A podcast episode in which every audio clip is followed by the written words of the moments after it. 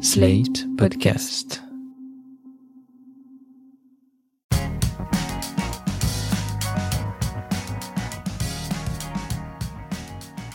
Bonjour, vous écoutez Mon Europe à moi, le podcast adapté de notre série d'articles sur l'Europe.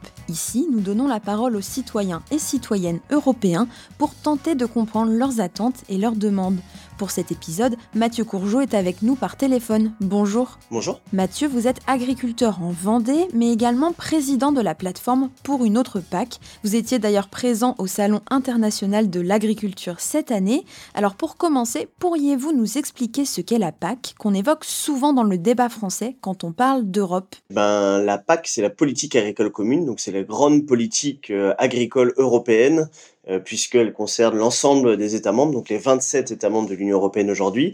Elle a, c'est le, un gros tiers du budget de l'Union européenne, donc euh, vous voyez que c'est quand même une grosse politique au niveau européen. l'agriculture, c'est quasiment la seule politique qui est complètement intégrée au niveau européen, et donc euh, elle a des répercussions extrêmement importantes sur les systèmes agricoles et du coup la façon dont on pratique l'agriculture, les paysans dans nos territoires, mais aussi du coup ce qu'on mange, donc le contenu de nos assiettes.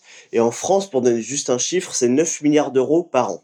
Donc, on parlait de la France. Chaque État membre de l'Union européenne a également son plan stratégique national. C'est une déclinaison nationale des objectifs de la PAC. Et donc, pourquoi euh, vous avoir lancé la plateforme pour une autre PAC en 2017 En fait, le constat qu'on a fait avec l'ensemble de nos 45 organisations, euh, c'est de dire, ben, euh, la PAC, euh, la politique agricole commune, elle est tellement structurante pour nos systèmes agricoles que si on veut faire évoluer l'agriculture, eh ben il faut changer la PAC, puisque la PAC, elle fonctionne pas correctement selon nous. Elle a plutôt tendance à euh, donner des aides aux agriculteurs en fonction de, de leur nombre d'hectares, de leur surface, voilà, nous c'est vraiment, euh, c'est vraiment ce changement de paradigme qu'on souhaiterait, c'est d'arrêter ces aides à la surface et euh, de considérer plutôt les emplois dans les fermes. Et euh, aussi, on fait des efforts environnementaux parce qu'on est en bio, donc ça aussi, ça peut mériter des sous de la PAC. Voilà, donc c'est vraiment cette logique-là, nous, qu'on souhaiterait voir appliquer. Et donc, nous, ce qu'on demande, c'est vraiment que, que l'argent de la PAC, il soit distribué plutôt en fonction de, de ce qui va compter pour demain. Et ce qui va compter pour demain, c'est le nombre de paysans dans le territoire. Hein. On sait qu'on a perdu 100 000 paysans euh, depuis les dix dernières années. On sait qu'il y a 50% des paysans qui vont partir à la retraite dans les dix ans à venir, donc on a un vrai défi de ce côté-là. Euh, et puis ben, l'autre défi, il est bien sûr euh, environnemental, avec le changement climatique, la crise de la biodiversité. Donc c'est comment est-ce que la politique agricole commune, avec toutes ces sommes d'argent, elle peut au contraire encourager les agriculteurs dans la transition agroécologique? Qu'est-ce que vous faites concrètement Par exemple, est-ce que vous avez des exemples de ce qui a pu être appliqué ou proposé pour cette réforme de la PAC? Oui, bah, très concrètement, euh, il y a un, des sujets euh, qui est sur l'agriculture biologique, euh, par exemple, où bah, là, les, les, les, les, arbitrages qui ont été pris par le ministre de l'Agriculture, ça a été d'arrêter les aides aux euh, agriculteurs qui sont en bio, par exemple. Donc c'est quelque chose contre laquelle on s'est beaucoup élevé, hein, parce qu'on considère que euh, l'agriculture biologique est aujourd'hui un des systèmes agricoles les plus aboutis au point de vue environnemental, et donc euh, à ce titre, il méritait un accompagnement financier, une reconnaissance financière par la PAC. Et sur ce point précis, on n'a pas été suivi par le ministre. Euh, un autre point, c'est euh, on considère que euh, la, la, production de fruits et légumes est aujourd'hui très peu soutenue par la politique agricole commune et on, on, demandait vraiment une réorientation profonde des aides de la PAC vers ce secteur des fruits et légumes. Aujourd'hui, dans un pays comme la France, on importe à peu près 50% de la production de fruits, et, enfin de notre consommation de fruits et légumes, alors que voilà, on aurait tout pour faire bien, tout pour alimenter en, le plus possible, en relocaliser en circuit court nos concitoyens avec ces productions. Euh, c'est pas le cas aujourd'hui pour plusieurs raisons, hein, notamment en raison de la, concurrence interne à l'Union européenne, notamment avec les Espagnols qui euh, voilà emploient de la, de la main d'œuvre saisonnière migrante, qui euh, a des normes euh, environnementales, sociales, fiscales qui sont un peu différentes des nôtres, qui leur permet d'avoir des coûts de production très faibles. on a un vrai besoin de relocaliser les productions. Et aujourd'hui, notamment les fruits et légumes, c'est une production qui est plutôt en déclin. Pourquoi cette filière est en déclin? C'est plus bénéfique de se tourner vers la filière, par exemple, cultiver du blé oui, oui, ben en fait, on est sur un marché unique européen, hein, donc ils subissent de plein fouet les prix euh, qui sont très bas, euh, euh, ben voilà, de camions de fruits et légumes qui viennent notamment d'Espagne pour l'intra-européen, mais aussi qui viennent du Maroc parce qu'il y a des accords de libre-échange. Eh ben les, les, les producteurs français ont bien du mal à survivre. Euh, et donc voilà, ça, ça explique une partie de, de, la baisse de production qu'on peut avoir en, en France sur sur les fruits et légumes. Au sujet de l'extra-européen, justement, que pensez-vous des accords de libre-échange avec les pays d'agro-industrie comme le Brésil ou l'Argentine? Alors clairement, euh, l'ensemble de nos 45 organisations, euh, on se positionne euh, contre les accords de libre-échange sur la partie agricole. Encore une fois, pour, reconquérir une, une, souveraineté alimentaire qui doit s'appliquer chez nous. Aujourd'hui, en France, on apporte un peu plus de 30 millions de tonnes de soja, majoritairement du Brésil, d'Argentine, qui est euh, allez, à 80-90% génétiquement modifié. On voit bien que tout derrière ces échanges, euh, derrière cette mondialisation des échanges agricoles, euh, on voit bien qu'il y a quand même un certain nombre d'effets néfastes à la fois sur l'environnement. Donc on voit bien que euh, on a un vrai enjeu là à, à, à remodeler nos systèmes agricoles et nos systèmes alimentaires en Europe pour essayer de vraiment avoir le moins d'impact possible sur, les, les, les, les autres pays. Il est souvent dit que la politique agricole commune avantagerait surtout les gros exploitants. Alors est-ce vraiment le cas? Oui, bah très clairement. Hein, euh, on parlait des, maraîchers, des producteurs de fruits et légumes tout à l'heure. Euh, voilà, quelqu'un qui est maraîcher sur 3 hectares, en moyenne, allez, il peut avoir euh, allez, 800 euros d'aide de la PAC par an.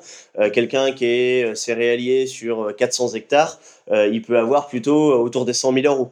Donc on voit bien que cette corrélation à la surface, elle est quand même extrêmement nuisible. Vous, votre ferme en Vendée est biologique. Combien d'hectares vous avez sur votre exploitation et quelle somme percevez-vous de la PAC?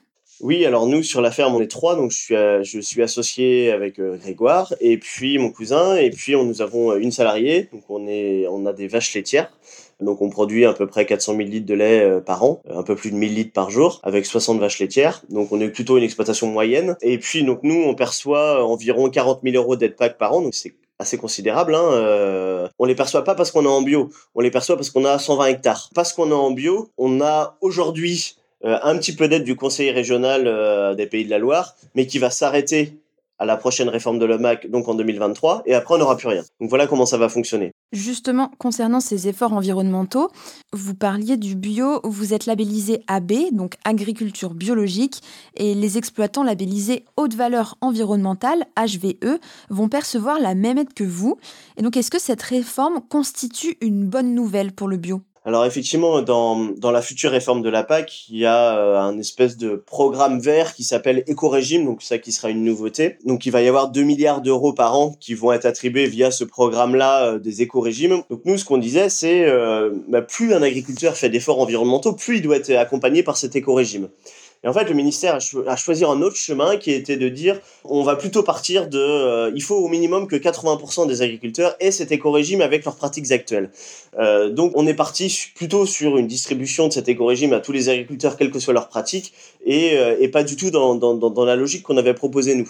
Ce qui fait que, bah, évidemment, dans, dans, les critères qui ont été choisis, avec un même niveau de paiement, on a mis effectivement l'agriculture biologique, euh, on a mis HVE, donc la haute valeur environnementale, qui est une espèce de certification euh, très bancale. Hein. Il y a plusieurs euh, études scientifiques qui l'ont montré que voilà, c'est un cahier des charges qui est extrêmement faible et qui correspond pas à grand chose. on a mis sur le même pied d'égalité un ensemble de pratiques agricoles qui sont assez peu ambitieuses. Avec, cet éco-régime, on a une espèce de greenwashing en fait, hein, c'est-à-dire avec les pratiques actuelles et sans, sans vraiment mettre le turbo sur l'amélioration des pratiques, baisse, des pesticides, baisse des engrais chimiques, etc. en fait, on va pouvoir toucher le, le, le taux plein sur ces éco-régimes. il existe une aide à la conversion dans la réforme de la PAC. Tout à fait, oui. Alors ça, c'est un autre, euh, c'est un autre dispositif. Donc c'est, euh, c'est un, un c'est une aide qui accompagne les agriculteurs qui sont conventionnels, donc en agriculture normale, et qui souhaitent passer en bio. Donc pendant cinq ans, ces agriculteurs sont accompagnés parce que souvent, voilà, c'est des nouvelles pratiques. Il faut modifier euh, les, les, pas mal de choses sur les fermes. C'est une prise de risque. Pendant deux ans, on a des pratiques ou trois ans, on a des pratiques euh, bio, mais on vend en agriculture conventionnelle avec donc avec un, un différentiel de prix. Euh, donc pour toutes ces raisons-là, il y a une aide, ce qu'on appelle une aide à la, à la conversion. Donc ça, effectivement, euh, cette aide, elle, elle, va être maintenue. Donc ça, on, on l'a salué. Euh, le budget va même être augmenté. Donc ça, c'est plutôt positif. Euh, mais ce qu'on dit nous, c'est que en fait, si derrière ça, après ces cinq ans, les agriculteurs qui, qui, viennent de passer en, en bio ne sont pas accompagnés par la PAC, eh ben, en fait, ça va décourager quand même un certain nombre d'agriculteurs. Mais quels sont les enjeux autour du bio aujourd'hui en Europe? La production bio en France, c'est 7-8% des terres euh, qui sont en bio, euh, une dizaine de pourcents des agriculteurs. Donc on voit bien que ça commence à être un, un secteur euh, voilà relativement important et puis qui pour notamment des raisons environnementales euh, voilà, c'est un type d'agriculture qui n'utilise pas de pesticides, euh, pesticides dont on sait que la dangerosité à la fois pour les paysans mais aussi pour l'environnement.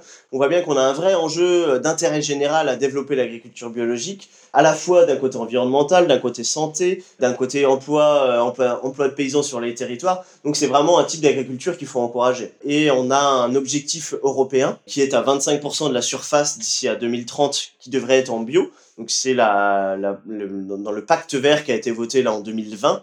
On a, on a cet objectif-là, on a cet horizon-là, et euh, il faut que la PAC accompagne beaucoup plus pour euh, vraiment atteindre cet horizon de 25% de la surface en bio d'ici à, à 2030. 25% de la surface agricole européenne en bio comme objectif, mais peut-on réellement faire du bio à grande échelle? On peut faire du bio à grande échelle. L'enjeu, c'est justement ça, de faire du bio à grande échelle. Alors après, ça dépend parce qu'on entend comme échelle. Nous, c'est vraiment euh, ce qu'on veut allier. On veut allier une production qui tend vers le bio ou bio avec une agriculture euh, familiale euh, à taille humaine. mais effectivement, on peut aussi faire de l'agriculture bio industrielle. donc c'est vraiment ces deux enjeux-là qu'on souhaite qu'on souhaite voir engagés ensemble pour avoir une vraie réforme, enfin une vraie ambition de transition agroécologique et paysanne euh, de, de la politique agricole commune. Vous qui êtes en Vendée, est-ce que vous vous sentez européen? Oui, clairement, clairement, on se sent européen pour plein de raisons. D'abord, moi, en tant qu'agriculteur, ben, c'est vrai que je perçois des aides de la PAC, donc euh, forcément, ça raconte aussi un, une appartenance commune à l'Europe. Euh, on vend aussi nos produits, moi je suis producteur laitier, on vend aussi nos produits sur un, sur un marché européen, même si nous la production de lait bio, elle est plutôt, elle est plutôt, la vente est plutôt euh, sur le territoire national. Et, mais, et puis on voit bien que les enjeux, euh, les enjeux pour nous en tant que paysans et pour nous en tant que, que citoyens, que les enjeux environnementaux, les enjeux de, biodiversité, de climat, les enjeux de bien-être animal, bah, clairement, ce sont des enjeux qu'on partage avec, avec, avec les autres pays européens. Et c'est clairement aussi à cette échelle-là qu'on arrivera à trouver des réponses adaptées. donc oui, oui, clairement, moi je me sens européen. Merci Mathieu. Pour rappel, vous êtes agriculteur en Vendée et président de la plateforme Pour une autre PAC lancée en 2017. Comme nos invités, vous aussi faites entendre votre voix à la conférence sur l'avenir de l'Europe. Inscrivez-vous sur la plateforme dédiée et participez à la discussion. Faites savoir dans quelle Europe vous souhaitez vivre et contribuez à façonner notre futur. Le podcast Mon Europe à moi a été cofinancé par l'Union européenne dans le cadre du programme de subvention du Parlement européen dans le domaine de la communication. Le Parlement européen n'a pas été impliqué dans sa préparation et n'est d'aucune manière responsable de ou lié par l'information, des informations ou des points de vue exprimés dans le cadre du projet pour lequel uniquement les auteurs, les personnes interviewées, les éditeurs ou les diffuseurs du programme sont responsables, conformément au droit applicable. Le Parlement européen ne peut pas non plus être tenu responsable des dommages, directs ou indirects, pouvant résulter de la réalisation du projet.